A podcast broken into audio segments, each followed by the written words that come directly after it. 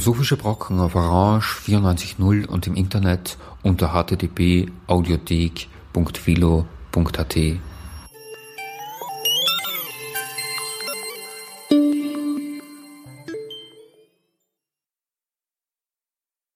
Schönen Nachmittag bei einer Sendung der Philosophischen Brocken begrüßt Sie Herbert Rachowitz. Wir haben im vergangenen halben Jahr eine Reihe von äh, Sendungen gebracht, äh, die sich gruppieren rund um die Veranstaltung von Paraflows 2013. Eine Veranstaltung, die unter dem Generalthema Open Cultures gestanden ist. Äh, die war dreitägig und wir haben aus diesen Angeboten verschiedene Ausschnitte herausgesucht und Ihnen aufbereitet und präsentiert. Wir sind Andreas Kirchner und Herbert Rachowitz, um daran zu erinnern, was in dieser Serie vorgekommen ist äh, und was Sie in der philosophischen Audiothek äh, auch äh, nachhören können, war da zuerst eine Sendung, die sich genannt hat Bohnen, Plagiate, Enzyklopädien. Das hat sich bezogen auf den ersten Tag dieses Symposions. Äh, die Bohnen beziehen sich auf äh, die genetischen Voraussetzungen für Nahrungsmittel, für die Vielfalt von Nahrungsmitteln, für Aktionen Protest äh, einzulegen äh, gegen Reglementierungen und äh, einen freien Zugang äh, zum äh, Saatgut äh, bereitzustellen. Die Plagiate beziehen sich auf die Diskussionen über Open Access, über die Möglichkeit der Weiterentwicklung und Weiterverwendung von Inhalten, die im Web angeboten werden. Und Enzyklopädien sind äh, gemeint, äh, äh, wie Sie sich denken können, die Wikipedia mit ähm, ihrem Modell der Kooperation vieler äh, international vernetzter Teilnehmer und Autorinnen. Das war im Prinzip äh, ein ähm, Einblick in äh, wichtige Bereiche, in denen Offenheit äh, zu einer großen Steigerung von Kreativität und äh, Möglichkeiten geführt hat. Wir haben aber eben auch anschließend äh, an den Verlauf des äh, Symposions dann in einer nächsten äh, Sendung, die dem zweiten Tag gewidmet äh, war, Andreas Kirchner hat das zusammengestellt, darüber gesprochen, dass Offenheit auch eine gefährdete Tugend ist. So hieß die Sendung auch. Offenheit eine gefährdete Tugend.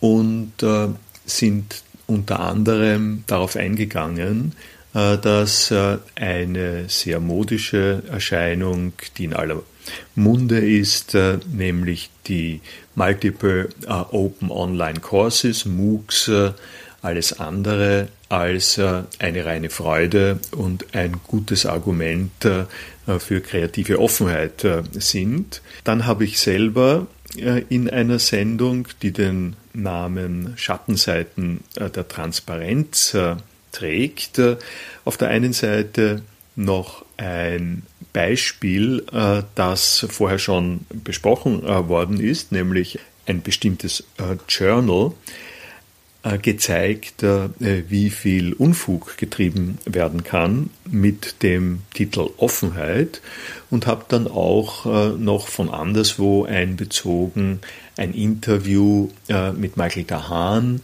über eine Bürgerinitiative in Israel, deren Ziel es ist, offenzulegen, was in parlamentarischen Untersuchungsausschüssen und Beratungskomitees geschieht auch in diesem Fall äh, mit einem eher skeptischen Blick äh, auf den äh, Enthüllungs- und Aufklärungscharakter in diesem Zusammenhang. Nun, diese Sendung ist äh, die letzte in äh, dieser Reihe und wir wenden uns nochmal dem Phänomen äh, Wiki zu. Das äh, basiert auf einem Vortrag, den Andreas Kirchner am dritten Tag des Symposions gehalten hat. Dieser äh, Vortrag äh, hat äh, den wenig äh, erregenden Titel Wikis in Unternehmenszusammenhängen, Unternehmenswikis. Das äh, ist ein Titel, der aber täuscht, denn dieser Vortrag beginnt zwar damit darzustellen, wie so ein Unternehmenswiki in etwa in einem speziellen Fall funktioniert, aber er knüpft an äh, diese Überlegungen äh, eine ganze Reihe von prinzipiellen äh, Gedanken, äh, die sich beziehen auf die Funktionsweise äh, von äh, Wikis. Nun ist es so, um nochmal zu resümieren, was unsere Leitidee in dieser Serie gewesen ist, dass das Wort Offenheit eine gute Presse hat. Es gibt einen Tag der offenen Türen, offene Herzen, ergebnisoffen. Das sind äh, hm, Zusammenhänge, äh, in denen man Offenheit gerne äh, hört. Aber offen ist auch ein dualer Begriff, äh, der im Zusammenhang mit geschlossen äh, steht und bei dem man sich überlegen äh, kann, ob nicht äh, diese Dualität oder wenn Sie wollen Dialektik auch darauf hinweist, dass Offenheit nicht immer das erwünschte Ziel sein mag, um es semantisch anzudeuten, eine offene Wunde, eine offene Rechnung, ein offener Konflikt, äh, offen wie ein Scheunentor, das äh, sind äh, Bedeutungen, die darauf hinweisen, dass man doch an der Stelle auch genauer hinsehen sollte. Um ein Beispiel zu nennen aus dem Internet, für das es ja jetzt hier speziell Überlegungen gibt, die unglaubliche Erfolgsgeschichte von elektronischer Mail hängt daran, äh, dass äh, es äh, ein Protokoll gibt, das Simple Mail Transfer Protokoll, das es ganz leicht macht, elektronische Mitteilungen an eine Adresse zu verschicken. Man muss bloß einen simplen Aufruf eines Servers machen, kann diesem Server eine Absenderadresse angeben, äh, wenn der Server weiß, was er mit der Destinationsadresse macht, äh, stellt er äh, die von diesem Absender bereitgestellte Mail dorthin zu.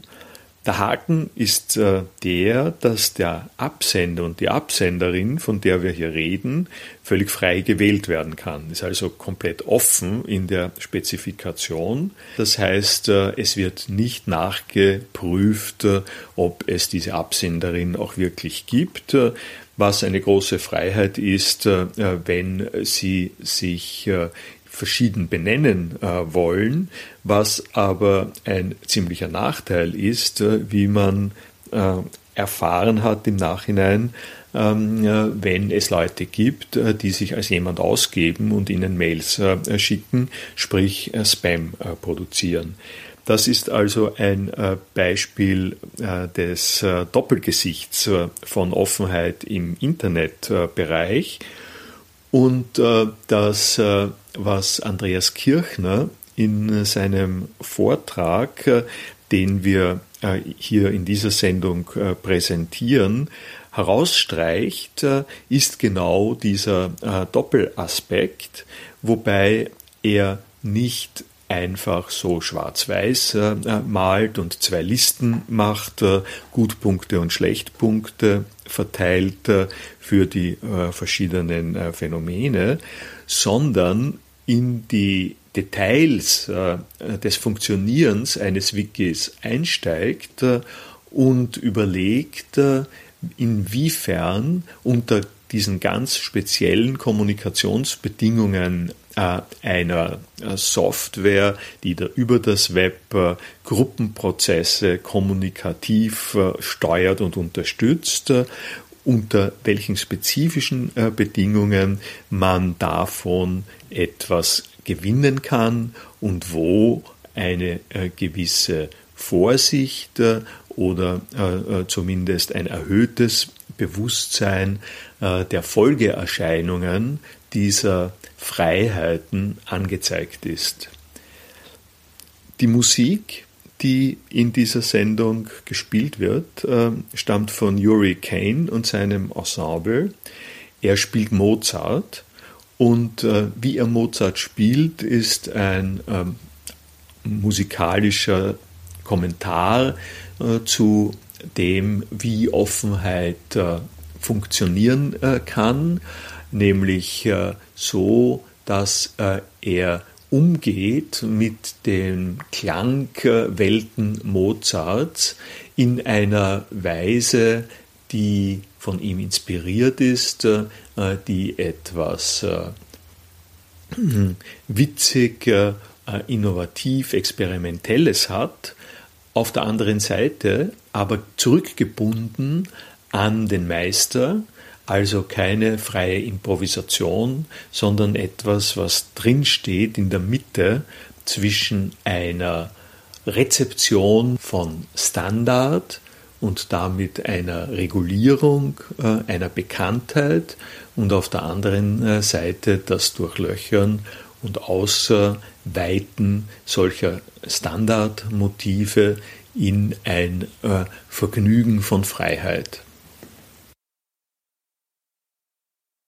Also bevor ich zu meinem Thema komme, Unternehmenswikis, möchte ich noch zwei Punkte ansprechen, die ein bisschen Bezug nehmen auf das, was gestern besprochen wurde.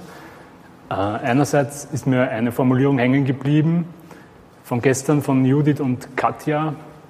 Ähm, Freiheit als spezifische Offenheit von Weltentwürfen. Und zwar interessant hier spezifische Offenheit.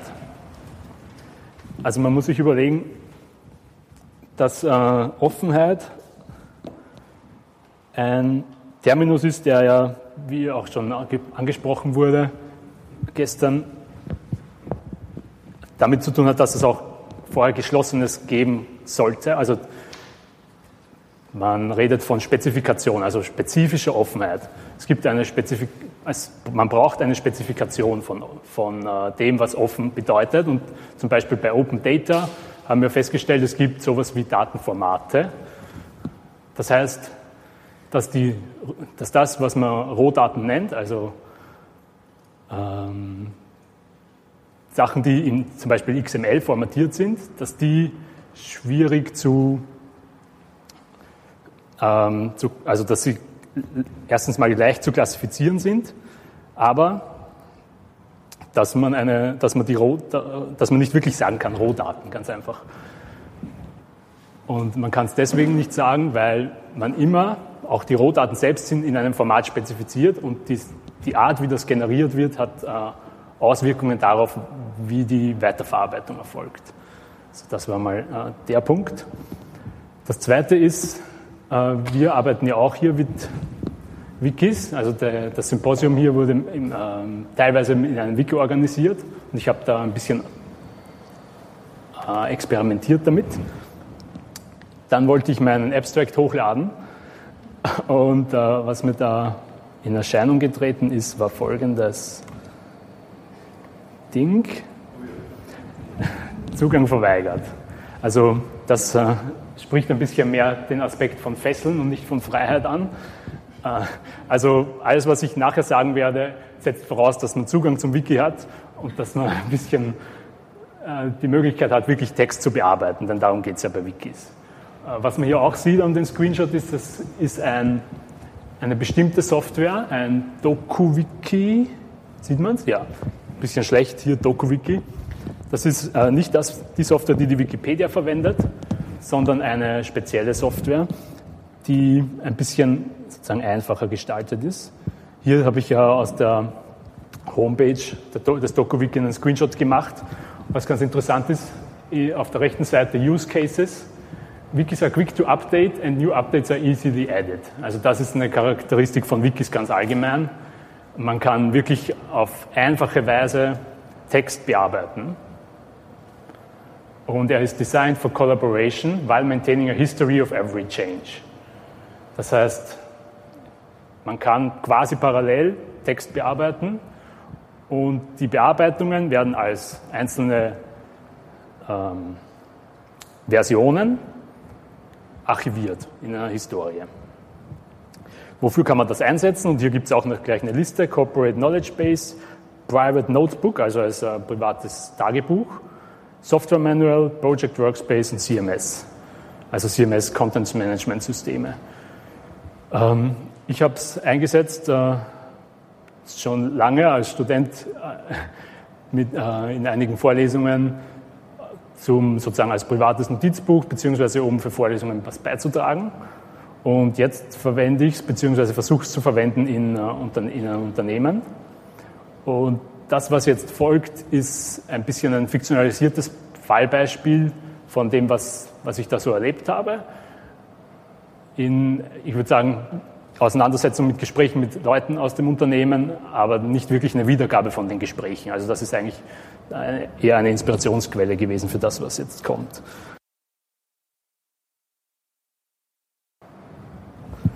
Stellt euch vor, es gibt zwei Personen, oder es gibt, fangen wir mal mit der ersten an. Es gibt Dilbert, der ist in einem Unternehmen tätig in der Buchhaltungsabteilung und in der Buchhaltungsabteilung hat, verwendet er eine Buchhaltungssoftware zum Erstellen seiner äh, Berichte.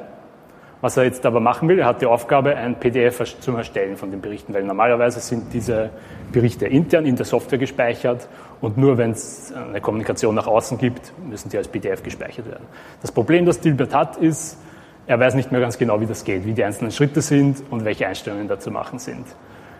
Äh, was er jetzt tut, ist, er weiß, dass es ein Unternehmenswiki gibt, wo es teilweise Anleitungen gibt, Informationen zu dem, äh, zu bestimmten Problemen. Das, das, sucht er auf und tatsächlich er für seine Software äh, mit dem Namen Book findet er Anleitung zum Erstellen des PDFs. Er versucht die Anleitung abzuarbeiten und, und kommt drauf, ja, das passt nicht ganz zu der Menüstruktur, die ich vorfinde in der Software.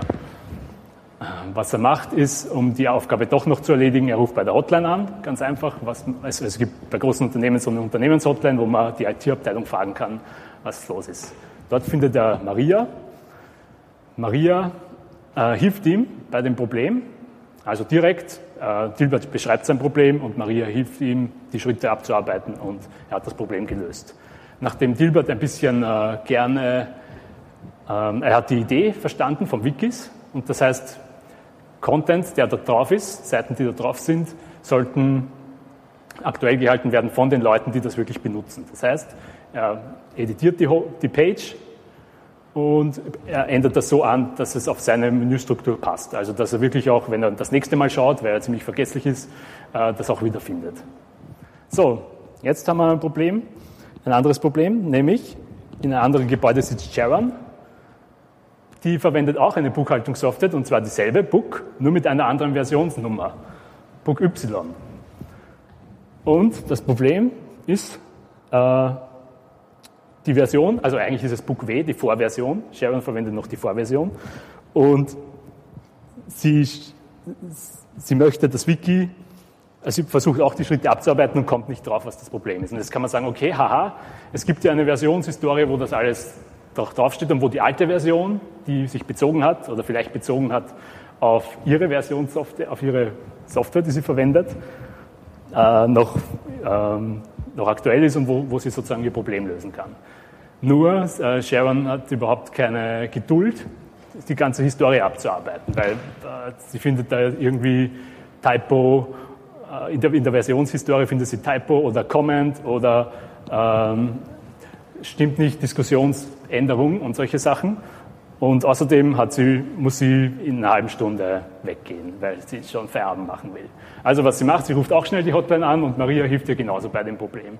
Äh, das, also ihr seht so ungefähr, was das Problem ist. Ja? Also man kann durch die schnelle Ad-Hoc-Bearbeitung hat man nicht nur einen Freiheitsgewinn, sondern muss auch mit den teilweise Quickfixes von den anderen Personen äh, sich auseinandersetzen. Ja? Also man muss drauf kommen, was da überhaupt äh, passiert ist. Und meistens sagt man, gibt man es dann auf und äh, geht einen anderen Kanal. Es gibt nämlich nicht einen Schlussstrich, wie man es normalerweise hat, zum Beispiel bei einem Benutzerhandbuch. Für eine bestimmte Software gibt es ein Benutzerhandbuch, wo die ganzen Schritte beschrieben sind. Und in, für eine andere Software gibt es ein anderes Benutzerhandbuch. Das ist äh, nicht der Fall bei Wikis, da kann man immer und zwischenzeitlich auch Änderungen einpflegen. Und diese, genau diese, dieser Freiheitsgrad ist manchmal ein Problem, wenn man sich schnell orientieren will, also wenn man schnell eben eine Anleitung sucht. Ich versuche das jetzt ähm, ausgehend von dem ein bisschen allgemeiner zu verfassen und rauszukommen, wo da eigentlich das, das äh, die, welche Charakteristika das eigentlich hat. Ja. Es gibt keinen Schlussstrich in der Hinsicht, dass man sagt, ja, es ist die Deadline, jetzt wird das ganze Paper, das ganze, die ganze Anleitung veröffentlicht. Anstelle von dem gibt es, ich hoffe, das sieht man ein bisschen, äh, so einen Edit Screen, ich meine, ihr kennt alle Wikis, und einen Speicherbutton. Was ist der Speicherbutton? Was bedeutet der? Und da wird es jetzt ein bisschen, äh, kann man es philosophisch auch sehen, nämlich indem, indem man sich fragt, was bewirkt der Speicherbutton? Der Speicherbutton hat eigentlich drei Funktionen und das ist äh, etwas, was man mit Aufhebung beschreiben kann. Also es gibt drei Möglichkeiten, das zu sehen. Erstens, wenn du das, den Speicherbutton drückst, wird das, was du hier reingeschrieben hast, gespeichert. Also auf, aufbewahrt in der Datenbank, die dort verwendet wird in dem Wiki. Zweitens, die ältere Version, wenn es eine gegeben hat, wird in den Hintergrund gedrängt und die Vorderversion wird, äh, wird verwendet. Also eigentlich wird das, was vorher geschrieben wurde, aufgehoben. Im Prinzip kannst du den ganzen Text, der vorher drin war, löschen und einen anderen einfügen. So wie es eben Sharon gemacht, äh, wie es eben Dilbert gemacht hat, als er die neue Version äh, reingeschrieben hat. Und drittens, was auch noch in der Möglichkeit drin ist, wenn man nämlich sagt, äh, Dilbert oder Sharon kommen drauf, ja, es gibt zwei Versionen und ich muss in der aktuellsten Page alle zwei einfach eintragen und sagen, wenn du die Version verwendest, für diese Schritte aus und wenn du die andere Version verwendest, für die anderen Schritte aus. Das ist ja eigentlich der Vorteil vom Wiki, dass du sagst, bezieh dich auf die Situation, die es gibt im Unternehmen. Ja. Oder eben Maria macht in der, in der IT-Abteilung. Ja. Dann hast du eine dritte Funktion von Aufhebung, nämlich dass es, eine, dass es einen Mehrwert generiert dass du sagst, ja, ich habe nicht nur die ersten zwei Versionen, sondern habe eine dritte, äh, dritte Perspektive, die mir erlaubt, alles von den Zweien trotzdem zu haben und einen Mehrwert davon zu tragen. Nämlich die Vermittlung von den zwei Versionen. Und warum ist das Wiki so großzügig, kann man sich fragen. Da gibt es zwei Punkte dafür. Erstens, es gibt eigentlich gar keine Möglichkeit, den Text zu zerstören. In irgendeiner Historie findet man immer und jemand, der sich darum kümmert, kann das wiederherstellen. Und ich habe, wenn man jetzt einen Vergleich anstellt mit einem Notizblock, ich habe nicht die Möglichkeit, die Seite zu zerreißen und in die Donau zu werfen zum Beispiel, weil dann ist sie weg. Das gibt es nicht beim Wiki. Und der zweite Aspekt, der eigentlich immer in der Software uns beschäftigt, ist der Aspekt die Trennung zwischen Darstellung und Speicherung. Also Frontend und Backend, wenn man es äh, anders beschreiben will. Nämlich, dass das, was dargestellt ist, äh, vermittelt wird durch eine Prozedur, durch Algorithmen, durch Programmcode, die dann auf nicht immer bekannte Weise dazu führen, dass Sachen gespeichert werden oder nicht gespeichert werden.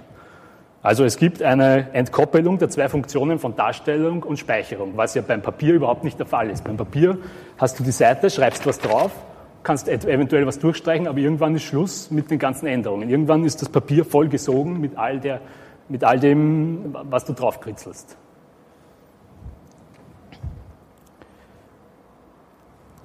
Aber man kann trotzdem nicht sagen, dass dieser Konflikt zwischen äh, Bewahrung von alten Text und, und Hinzufügung vom neuen Text äh, gar nicht besteht im Wiki, weil den Konflikt, der wird ja ständig ausgetragen, zum Beispiel auf Wikipedia, durch die wenn ihr das gehört habt, Edit Wars, die dazu führen, dass äh, jeder will seinen Text auf der Oberfläche, auf der, auf der ersten Seite behalten und darum kämpft er darum, äh, immer wieder seine Änderungen reinzustellen, reinzubringen. Also man will eigentlich den Text, den man reingebracht hat, dass der, dass der, oder den jemand anderer reingebracht hat, nicht, dass der nicht von der Bildfläche verschwindet und in der Historie irgendwo verstaubt. Ähm, also man kann diesen Zielkonflikt zwischen Bewahrung und Erneuerung noch immer haben, aber nur ist er nicht mehr auf einer technischen Ebene, auf einer sozusagen medialen Ebene. Man kann sich nicht darauf ausreden, dass das Papier eben vollgeschrieben ist, sondern man muss argumentieren, warum jetzt genau der Text dort stehen soll auf der aktuellen Seite. Also man muss die Argumentationsstrategien ändern, weil zum Beispiel äh, auf einem Papier kannst du irgendwann sagen, ja, es gibt eine Deadline, bis dahin muss das, muss das fertig geschrieben sein und dann ist der Druckprozess in Gang und dann wird das, Paper, das Papier rausgebracht, gedruckt und fertig. Also im Wiki können die Grenzen, auf die wir stoßen, nicht mehr so einfach auf das Medium geschoben werden. Einem Wiki kann man nicht mehr so leicht vorwerfen, dass es uns in unserer Freiheit behindert. Es fördert ja eben so einen Prozess der Gestaltung und Bearbeitung, ohne dass es ein vorgegebenes Ende gibt. Man kann das prinzipiell, solange man Zeit hat, solange man Lust hat, bearbeiten. Und das Wiki hat eben hindert uns nicht die Anleitung für beide Softwareversionen, wie sie im Anfangsbeispiel gezeigt wurde, in einer Version darzustellen, durch unsere eigenen Beschränkungen, zum Beispiel wir haben keine Zeit, wir haben, wollen Feierabend machen, hindern uns in unserem Alltag, äh, diese Möglichkeiten, diese Möglichkeiten so zu nutzen, dass sie sinnvoll sind für uns. Und zusätzlich kommt dazu, wir können ad hoc und relativ schnell den Text bearbeiten. Das heißt, jemand, der kurz seine Notizen loswerden will oder speichern will, kann das machen, jedoch mit der Möglichkeit, dass sie dann nachher weniger nützlich ist. Wenn man etwas im Wiki suchen will, zum Beispiel hier das in dem Einsichtswiki Atlantischer Ozean, bekommt man erstens mal Suche. Unten sind die Ergebnisse Ihrer Suche gelistet. Falls der gesuchte Brief nicht gefunden, Begriff nicht gefunden wurde, können Sie direkt eine neue Seite für den Suchbegriff anlegen, indem Sie auf den Seite anlegen Knopf drücken. Ergebnisse, nichts gefunden. Das heißt, ich habe noch etwas gesucht, ich möchte eigentlich irgendwas zu dem Thema finden, habe nichts gefunden, aber das Wiki bietet mir die Möglichkeit, selbst das, was ich suche, einzutragen. Und das kann man auf drei verschiedene Weisen deuten. Ich habe eine bevorzugte, aber ich stelle jetzt alle drei vor.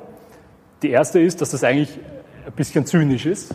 Ich suche Hilfe bei einem System und das, was ich kriege, ist nicht mal nur nichts, also eine leere Seite, sondern ja, das, was du suchst, kannst du selber einfügen. Ja. Also irgendwie ein bisschen zynisch ist das schon. Ja.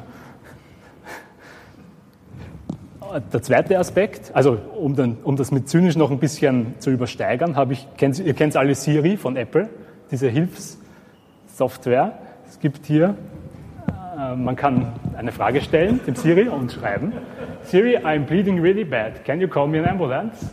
Und Siri antwortet, from now on, I will call you an ambulance. Also, das ist mal wirklich ein gescheiterter Hilfsversuch. Aber wir wollen ja ein bisschen fair bleiben und, und ähm, es geht ja, wenn man sowas findet im Wiki, manchmal ist es ja auch ein Motivator, wirklich das einzutragen, was man interessiert. Man sucht zum Beispiel woanders weiter und wenn man die Antwort gefunden hat, tragt man es ein. Deswegen ist es nicht nur ein, ist dieser Hinweis auf, du kannst deinen Content selber beitragen, wenn wir jetzt zurückkommen zum Wiki,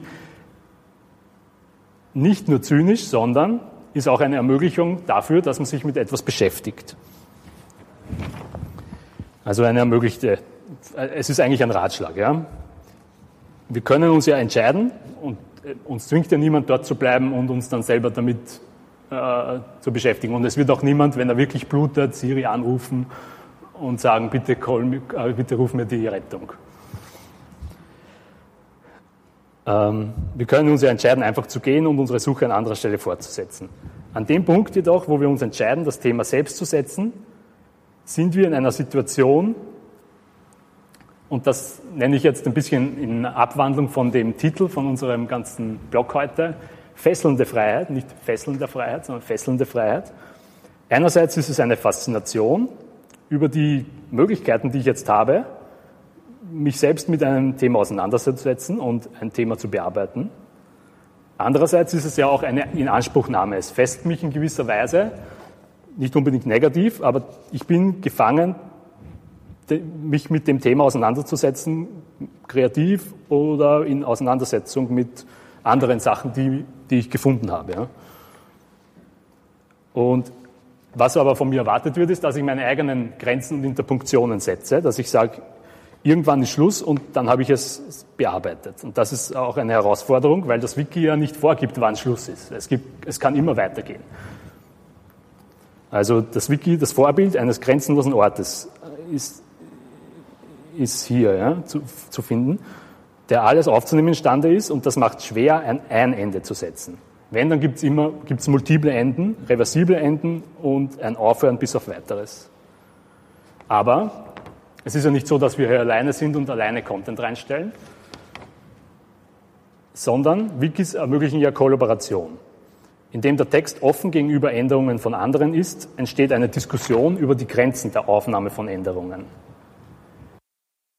Offenheit der Bearbeitung erlaubt nicht nur einen Hinweis auf die Überforderungserscheinungen der Einzelnen gegenüber einer glatten Oberfläche des Mediums, sondern auch die Explikation der Grenzen die sich eine Gemeinschaft in Auseinandersetzung mit einem Thema gibt. Das bietet Gelegenheit, am Text die Grenzen anderer und die eigenen zu erkennen und zu diskutieren. Die Ideologie des Bricolage ist die der agilen Bearbeitung von Inhalten. Die Struktur der Arrangierung dieser Inhalte an einem Ort, der selbst keine Bedingungen stellt, jeden Beitrag feinsäuberlich archiviert und dadurch als System unantastbar wird. Die Machtausübung erfolgt nicht, zumindest nicht zunächst, durch Ausgrenzung und Aufnahmestopp, sondern durch die Offenheit, durch die Involvierung möglichst vieler Akteure, dessen Beiträge bedingungslos aufgenommen und gleichberechtigt als Contents archiviert werden. Jeder darf beitragen, solange die produzierten Artefakte nach Belieben zum System katalogisiert, versioniert, vermischt, ausgewertet und zum Verteilen freigegeben werden dürfen. Der Gedanke von einer entfesselten Welt und der Ermöglichung von Kreativität wird systematisiert. Das System verkündet ein Gebot, sei kreativ, genieße die totale Freiheit. Und da habe ich was gefunden, deswegen bin ich auf den Begriff Bricolage also gekommen. Es gibt eine Software, die nennt sich Bricolage und die wird so beworben. The only web publishing system that doesn't think it's smarter than you are. No boilerplate team to restrict your creativity. No assumptions about how you want your site to work. No wasted time figuring out the right way to do it. Stop trying to hack your way out of someone else's paper bag and start enjoying total freedom. Also die totale Freiheit hier im Bricolage-System. Wer will das nicht benutzen? Ähm, ich habe da ein bisschen meine Zweifel. Ich kenne, also ich habe mich mit dem System nicht auseinandergesetzt, aber im Prinzip ist es ein Content-Management-System, wo man seine eigenen Formulare strukturieren kann. Der Ausbruch aus dem Käfig ist eigentlich das Muster hier, dem wir folgen. Das Muster, das uns fesselt. Und das ist ja eigentlich bei den ganzen Open äh, Aspekten, was wir auch gestern schon angesprochen haben. Es gibt diesen Aspekt von Open, der immer nur positiv ist, wo man sagt, ja, alles, was offen ist, ist schon mal prinzipiell gut, weil es gibt keine Aufnahmebedingungen, es gibt keine Schranken, die jemand setzt und sagt, jetzt ist Stopp.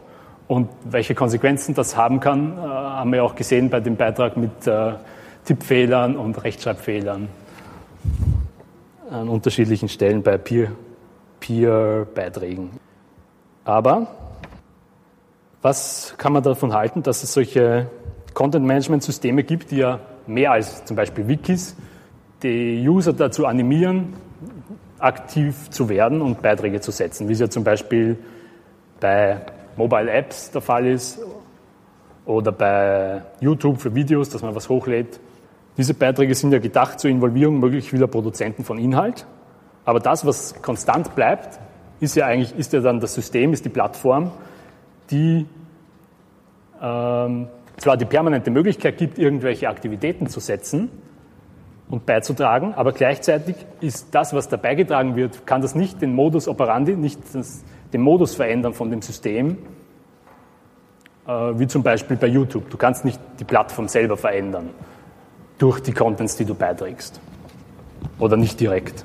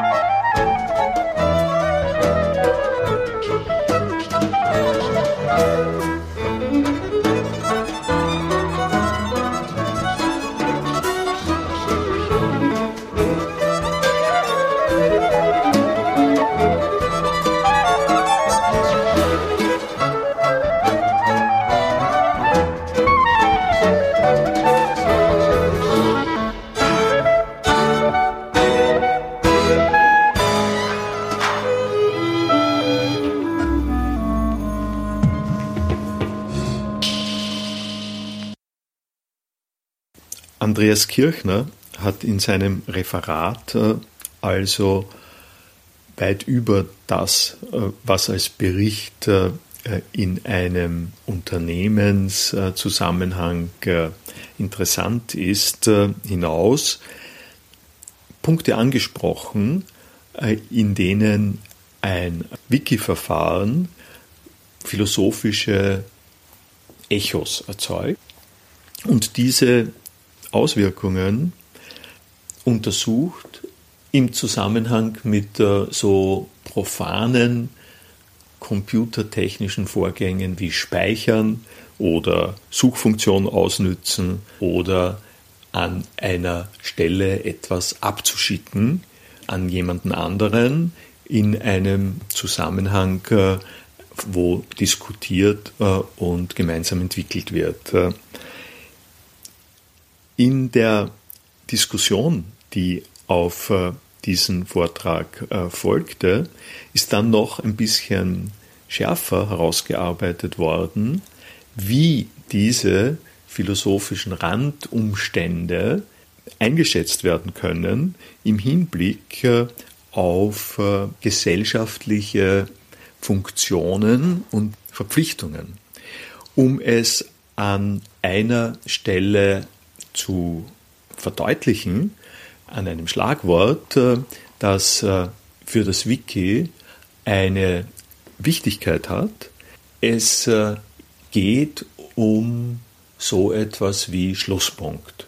Das ist nicht ein Wort, das Andreas Kirchner äh, verwendet hat, äh, aber von der Sache her äh, geht es äh, darüber.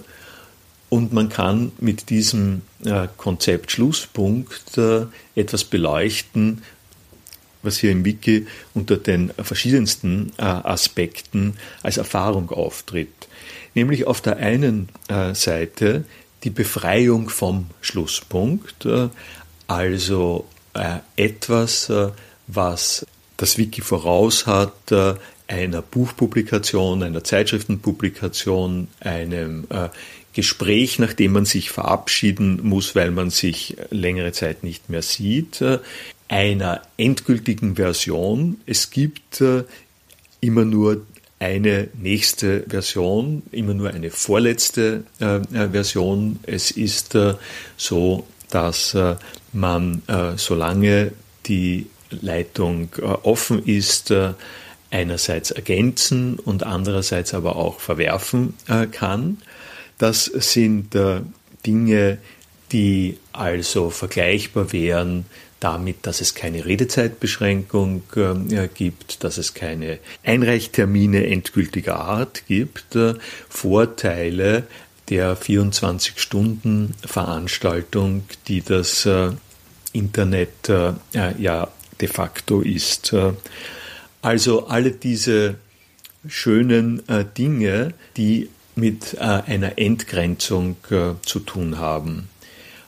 Auf der anderen Seite fällt es aber nicht zu schwer, sich Umstände vorzustellen, unter denen man einen Schlusspunkt äh, sich wünscht. Äh, also Schlusspunkt, ganz äh, wörtlich gesagt, äh, wenn Sie einen Text vor sich haben, in dem es keine Punkte gibt, äh, dann werden Sie unsicher werden.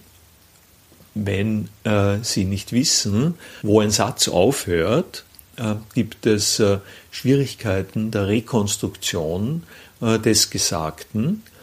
Und an der Stelle zeigt sich schon, dass Punkte am Ende von Sätzen eine Funktion haben der Segmentierung, die ein Erfassen von Zusammenhängen ermöglicht. Nun ist äh, es äh, natürlich prickelnd und äh, modern und avantgardistisch und hilfreich, wenn Sie sich das letzte Kapitel von James Joyce Ulysses ansehen, diese Beschränkungen aufzuheben. Aber es ist nicht so, dass das für alle Zwecke die richtige Verfahrensweise ist. Das keine Redezeitbeschränkung kann auch heißen, es quatscht sie eine Person permanent an und sie würden gerne haben, dass er mal stoppt, äh, um darauf etwas äh, antworten äh, zu können. Oder aber sie würden gerne an einem Punkt Widerspruch einlegen, weil ihnen ein Zustand oder ein Statement nicht korrekt erscheint. Nun ist es so, Widerspruch an einer Sache anzumelden, das geht nur, wenn die Sache vorliegt, äh, wenn äh, nicht die Antwort auf diesen Widerspruch äh, darin besteht, dass jemand sagt, naja, so habe ich das sowieso nicht gemeint und sich quasi unter der Hand ständig das ändert, was sie zum Anlass einer Intervention nehmen. Insofern scheint also auch das zu Ende kommen, auch wenn es ein vorläufiges zu Ende äh, kommen ist, äh, eine unverzichtbare Dynamik äh, zu sein. Dynamik sollte man vielleicht an der Stelle gar nicht sagen, eine unverzichtbare Gültigkeit zu beanspruchen, die zumindest in der jeweiligen Situation stehen bleibt äh, und eine Geschlossenheit äh, erzeugt, die es äh, erst einzuschätzen und wahrzunehmen und anzuerkennen gilt, bevor man allenfalls weitergeht. Das Phänomen des sich auf etwas verpflichten lässt sich nicht einfach unter dem Konzept Offenheit fassen, sondern bewegt sich äh, in dem Verhältnis äh, einer situationsadäquaten Reaktion auf die Möglichkeiten äh, einer Sachlage, die immer auch beschränkt und spezifiziert sind. Äh, möchte ich etwas sagen im Anschluss an das Beispiel vom Unternehmenswiki äh, vom Andreas und anknüpfend an eine Bemerkung von gestern äh, von der Frau von Archinoa, die gesagt hat, wenn man, ein bisschen, wenn man das sozusagen richtig angeht, dann kann man sich nicht mehr hinsetzen und sagen, bei uns gibt es drei Sorten von Bohnen, weil man nämlich wissen muss, dass bei uns überall wo was anderes heißt und dass man eigentlich nicht mehr unbedenklich bei uns sagen kann. Angesichts in, in Bedingungen von Globalisierung kann man nicht mehr unbedenklich bei uns sagen. Ja? Und die Anwendung auf das Unternehmenswiki ähm, äh, ist äh, geradewegs und direkt. Äh, man kann nicht ins Wiki einfach schreiben, das funktioniert so. Und davor implizit voraussetzen, dass jeder dieselbe Betriebsversion hat. Ja? Das heißt, äh, da ist eine, eine ähnliche Situation, nämlich äh, eine, eine Direktheit und eine Unmittelbarkeit, von der man glaubt, jetzt hat man die Freiheit zu reden, ist eigentlich täuschend. Und die Fesseln der Freiheit, um das äh, so zu sagen, liegen schon einmal an der Stelle, wo man sich nicht klar macht, dass die einfache Ausübung der eigenen Freiheit die Freiheit der anderen Leute beeinträchtigt dass äh, das ist sozusagen eine Fessel, äh, die ist noch gar nicht äh, so über das Internet, also die, die gibt schon sehr, sehr lange, aber durch das Internet wird die deutlicher. Dass ich in dem Moment, in dem ich sage, na, das stimmt ja dann nicht, das muss man richtig stellen, in Wirklichkeit eine, Über, eine Grenzüberschreitung sozusagen vornehme, anderen Leuten gegenüber, die bei mir jetzt, die mit mir in derselben, auf derselben Planeten sind, um es bei den Bohnen zu sagen. Ja? Bei uns ist bei unserem Planet. Seit, seit es diese Art von Verteilung gibt, ist bei uns, bei unserem Planet und dann kann man nicht mehr sagen, einfach äh, sozusagen bei uns. Und äh, ich habe jetzt keine weitere Schlussfolgerung daraus. Das eine, was ich nur sagen will, äh, sozusagen, es wird verdammt kompliziert auf die Art und Weise. Und man fragt, man muss sich dann schon fragen, was, was darf man überhaupt noch sagen? Äh, was ja das dann auch noch aufgetaucht ist äh, im Zusammenhang mit Gerechtigkeit. Ja? Was ist denn dann überhaupt noch Gerechtigkeit, wenn ich von fairen Handel äh, rede und nicht nachziehe mit der ganzen Gerechtigkeit? Also insofern sollte man sich sozusagen manche großen Worte auch ähm, ein, ein bisschen runtertransformieren. Ähm, mir ist vielleicht noch ein Aspekt eingefallen, weil du gesagt hast, na, was, was gibt's denn noch, ja, außer das System, ja, das Vermarktungssystem und so weiter. Also wenn man es jetzt ein bisschen medientheoretisch wieder angeht und wir ja alle eigentlich Politik machen über Medien, ähm, gibt schon was, was wieder dazukommen ist, abseits der eigenen Selbstvermarktung, weil da beißt sich die Katze ja auch ein bisschen in den Schwanz. Ja, wir machen Politik als, also kulturwissenschaftlich betrachtete ähm, und selbstständig vermarktende Subjekte. Also wie kann ein Subjekt da überhaupt noch anders agieren? Ja? Aber was dazugekommen ist, ja auch mit anderen Vernetzungssymboliken und auch eben seit der Medienwende der neuen, wie man es gesagt hat, ist, dass schon Bewertungsmechanismen mehr zählen. Ja? Also es gibt, äh, wie, wie man immer es jetzt positiv oder negativ bezeichnen möchte. Ja, ob du es ähm, Gamification nennst, ob du es User-Generated Content, ob du Likes dir anschaust und so weiter. Also all das sind ja eigentlich ähm, zusätzlich noch ähm, Bewertungsmechanismen, regulierende Mechanismen oder man könnte es positiv sehen, Kontrollmechanismen. Ja. Also das wäre so eine kleine positive Aussicht, die ich vielleicht sehe, wenn man da anknüpfen könnte, das nutzen könnte. Ja. Ähm, vielleicht wäre das eine kleine Gegenmöglichkeit. Ja. Interessanter Aspekt mit der Gamification als Kontrollmöglichkeit, weil äh, ich, ich, Im Prinzip ist das dasselbe, dasselbe Einsatz, den, den Google ja auch macht. Sie machen ja, sie kennen sich super toll aus in Spieltheorie. Sie wissen genau die Anreize von Leuten und versuchen ein System zu machen, das sich stabilisiert aufgrund der Interaktionen der Leute. Und warum sollen nicht auch andere Leute dieses Hilfsmittel verwenden, um ihre, für ihre Zwecke? Ja? Also ich finde das okay. Ich habe dann noch äh, einen Reply zum Herbert wegen der komplexen globalen Zusammenhänge, die dann auf die, sozusagen auf die Frage stoßen, was können wir überhaupt noch sagen. Ich habe manchmal das Gefühl, bei den, bei den offenen Systemen, im Prinzip, wir versuchen immer nichts auszuschließen, wir versuchen immer, okay, es kann jeder beitragen, es kann jeder alles machen. Aber ich habe manchmal das Gefühl, dass es das, gerade das provoziert irgendwie den Ausschluss, weil man sich denkt, ja, ich kann eh nichts verändern, weil alles, was, was ich noch reingebe, ist im Prinzip dieser Content, der dann wieder verwaltet wird in einem System. Vielleicht sollte man sich überlegen, einfach mal äh, etwas Geschlossenes zu produzieren und dann warten darauf, was, was die Reaktion darauf ist. Das wäre also zum Beispiel, wenn ich es beim Theater sage, so wirklich so ein normales, ganz geschlossenes Stück das sich äh, nicht darum schert, welche Virtualitäten wir drauf haben. Ja? Und aber trotzdem vielleicht implizit auch eine Kritik daran übt, ja? weil ich, ich muss von mir sagen, weil ich da nochmal, äh, ich bin nicht oft im Theater, aber wenn ich, wenn ich dort bin, äh, habe ich schon gern, dass ich möglichst wenig Ab Ablenkungen habe. Ja? Ich, dann drehe ich auch mein Handy ab und ja, auf der, ja, genau. Also mit dem, mit, ich, ich bin schon, äh, genau. Also mit dem, mit dem geschlossenen System hast du dann aber das Problem, dass du dann eine beschlossene Benutzergruppe hast, die dann sozusagen über einen Informationsvorsprung verfügt und auch nur innerhalb dieses geschlossenen Systems debattieren kann. Das ist ja das, was sozusagen offene Systeme ähm, äh, das ist der Vorteil offener Systeme. Du hast eben, die Schwelle ist niedriger, äh, dich in den Diskurs einzubringen. Und tatsächlich auch dein, deine Stimme zählt, ne? weil du hast diesen Informationsvorsprung dann.